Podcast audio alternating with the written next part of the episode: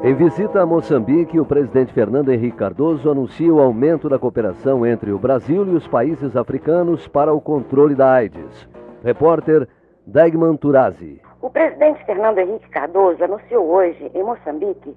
durante a terceira conferência de chefes de Estado e de governo da Comunidade dos Países de Língua Portuguesa, CPLP,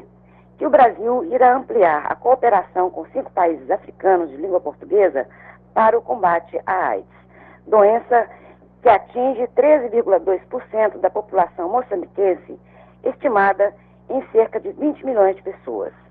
O Brasil volta a afirmar seu interesse em partilhar a experiência adquirida nos últimos quatro anos com a política de distribuição universal e gratuita